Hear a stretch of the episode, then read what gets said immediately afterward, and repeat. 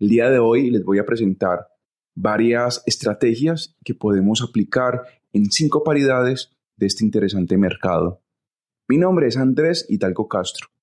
Les doy la bienvenida a un nuevo episodio de Pulso de Mercado.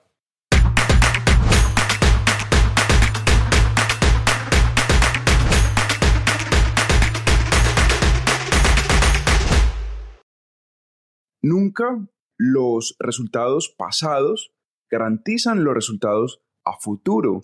Recuerden, esta no es una asesoría. Tampoco puede tomar la información que aquí daré como una señal de compra o de venta, porque no lo es. Todo lo que aquí voy a mencionar y a explicar es mi opinión, es mi análisis y recuerde, el contenido de este episodio es meramente educativo. La orientación en el Eurolibra sigue siendo alcista, está perforando la resistencia del 0,8700 y de esta manera los traders compradores están logrando posicionar el precio para que el camino hacia el 0,8800 y 0,8950 sea mucho más fácil. A continuación vamos a analizar la resistencia que ya les he mencionado y también vamos a ver qué indicador técnico podemos aplicar para ir evaluando si esta dirección alcista va a continuar. El euro libra ha encontrado un obstáculo y se trata del 0,8700. Sin embargo, notamos cómo se ha posicionado por encima del promedio móvil de 200. Bueno, ¿cómo se ha posicionado? Ha creado ondas correctivas que una vez interactúan con el promedio móvil de 200, rebota. O sea, cambia de correctivo a impulsivo. En este momento, la tendencia en el Eurolibra es alcista. Y desde mi plan de trading, la paridad se va a consolidar arriba del 0,8700 para luego alcanzar el 0,88 y el 0,8850. Otro dato a destacar en el Eurolibra es el, el MACD, 377-610-50. Estoy analizando la paridad en gráficos de 4 horas. El MACD me va a servir para ir examinando si, si la dirección alcista sigue vigente o no. En el caso de, en el momento en el que el histograma del MACD se posicione por debajo de la media móvil del MACD, pues significa que la orientación se está deteriorando algo que por ahora no ha sucedido, porque en gráficos de 4 horas el MACD nos sigue mostrando eh, orientación alcista. Pero bueno, concentrémonos más en el precio. Nivel clave 0,8700. Promedio móvil de 200. También aquí tengo un promedio móvil de 28, que es el azul. Vemos cómo el precio lo está usando como soporte. Algo típico cuando tenemos un movimiento alcista, usa el promedio móvil de 28 como soporte. ¿Qué me llama la atención? Las ondas correctivas, que han sido muy pronunciadas. Eso quiere decir, que la inclinación en el euro libra aún no, no está lo suficientemente maduro como para que siga escalando con facilidad. Hay que estar muy pendientes del 0,8700. ¿Recuerdan el análisis técnico que hice hace ocho días? Se cumplió. Efectivamente, el dólar yen, después de perforar el nivel clave, reaccionó de manera contundente al alza. En este momento, la tendencia alcista sigue estando vigente. Aún no hay argumentos técnicos para decir que el dólar yen está a punto de retroceder. A continuación, vamos a analizar el dólar yen. Niveles a vigilar en el dólar yen, los 149,50 Aquí la idea de trading de la semana pasada cumplió de manera magnífica, porque el precio perforó de arriba hacia abajo los 149,50 y les venía compartiendo mi opinión de que si eso ocurría, ahí se abría la oportunidad de comprar y que el precio podía rebotar. Pues bien, en ese momento el precio ha rebotado más o menos unos 120, unos 130 pips desde los 149,50. Eh, Yo diría que un poco, un poco más. Otro nivel a vigilar son los 50 y los 150,50. ¿Por qué uso niveles que terminan en punto .50 y también en, en, doble cero o en triple cero? Son niveles en, en los que el precio se estaciona, se detiene para, para mí son niveles muy importantes, ya que a partir de ahí voy evaluando en qué precios puedo ejecutar operaciones en pro de la tendencia. Por ejemplo, en el dólar yen, los 149,50. Mira que termina en punto 50.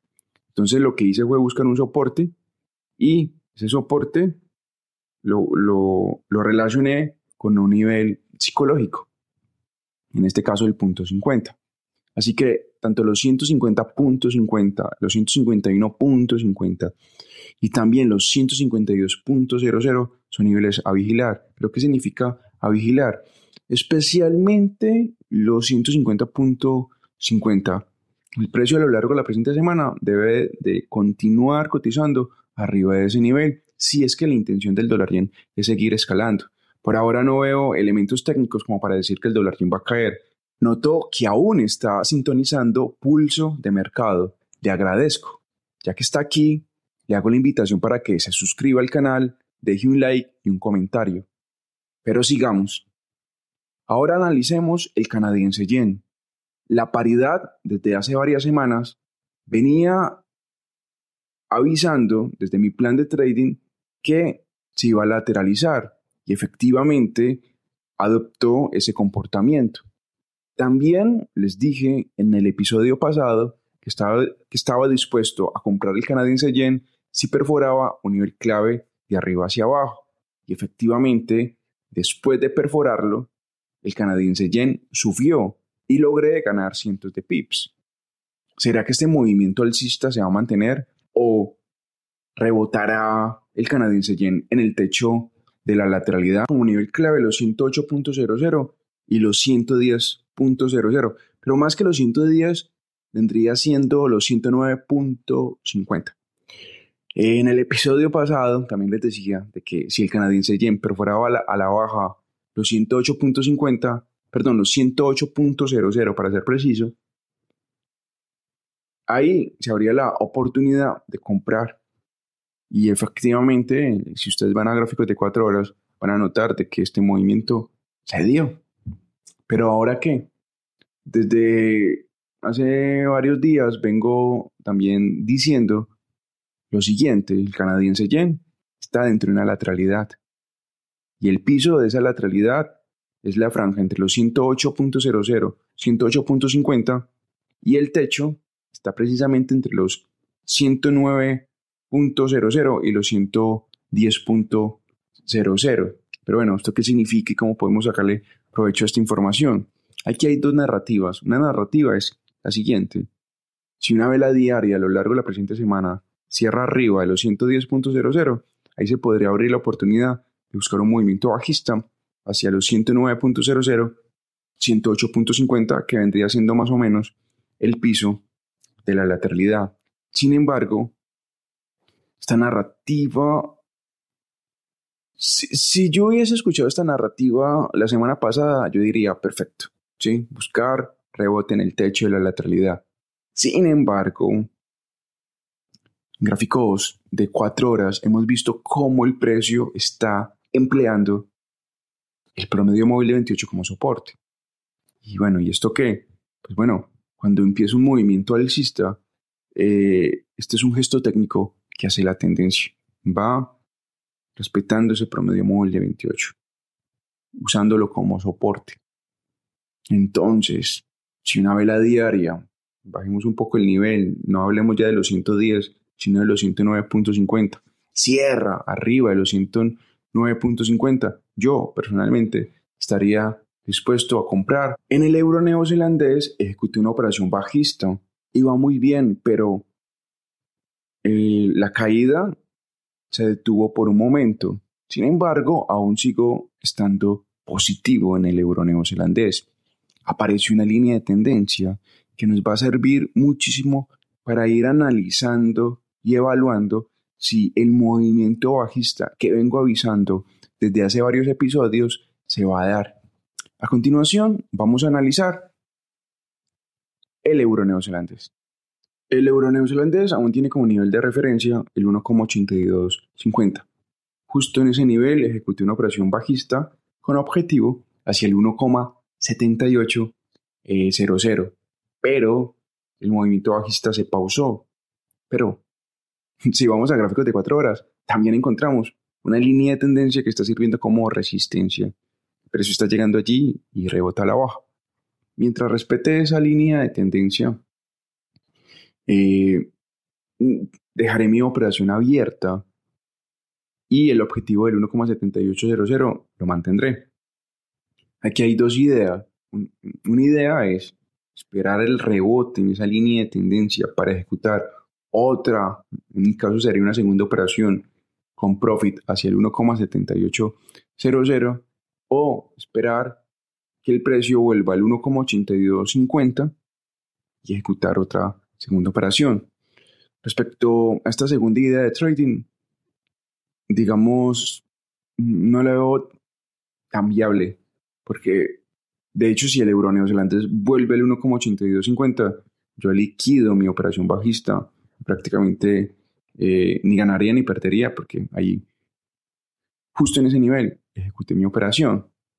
Así que hay que cuidar, hay que cuidarnos de ese escenario. ¿Y cuidarnos en qué sentido? Yo no estoy dispuesto a mantener mi operación bajista si llega el 1,8250, aunque ahí desde la parte técnica se abriría una oportunidad para volver a ejecutar una operación eh, de esa índole. Yo no lo haría. Eh, así que me, voy a quedar con la siguiente idea. Voy a aprovechar la línea de tendencia eh, bajista que vemos en gráficos de 4 horas. Ahí vemos unos picos, allí ubica la línea de tendencia y mientras el precio emplee esa línea de tendencia para impulsarse a la baja, seguiré con mi, narrativa de que el euro neozelandés buscará el 1,7800. Los traders que están comprando la libra canadiense deben de estar muy contentos, ya que la tendencia ha sido alcista. En este momento vemos cómo se ha posicionado de manera contundente arriba del promedio móvil de 200 y también está usando el promedio móvil de 28 como soporte. Pero vamos a continuación a analizar la libra canadiense. Nivel a vigilar, el 1,6900. Aquí ejecuté una operación compradora con profit en el 1,71 y 1,7200. Parte de la operación, eh, pienso liquidarla en el 1,7100 y otra fracción de la operación, el otro 50%, para ser mucho más preciso, en el 1,7200. El precio se está consolidando arriba del promedio móvil de 200. Y ya hice un análisis con ondas, y aquí tenemos una onda 1-2, en esta libra canadiense está perforando un nivel neurálgico muy importante. Eh, para ser mucho más preciso con mi análisis, para que me comprenda cuando hablo de nivel neurálgico, es que hay que estar también vigilando el 1,6950, eh, ese nivel. El precio debe estar cotizando por encima de ese nivel en gran parte de la presente semana. Pero, ¿qué ocurriría si, por ejemplo, una vela diaria logra cerrar por debajo del 1,6950? Como aquí tenemos una tendencia orientada al alza, hay que entender lo siguiente, que si una vela bajista cierra abajo el 1,6950, 1,6900, pues la reacción de las siguientes dos velas o de la siguiente vela debe ser alcista. Caso contrario, estaríamos hablando de que la presión hacia el, al alza se estaría perdiendo.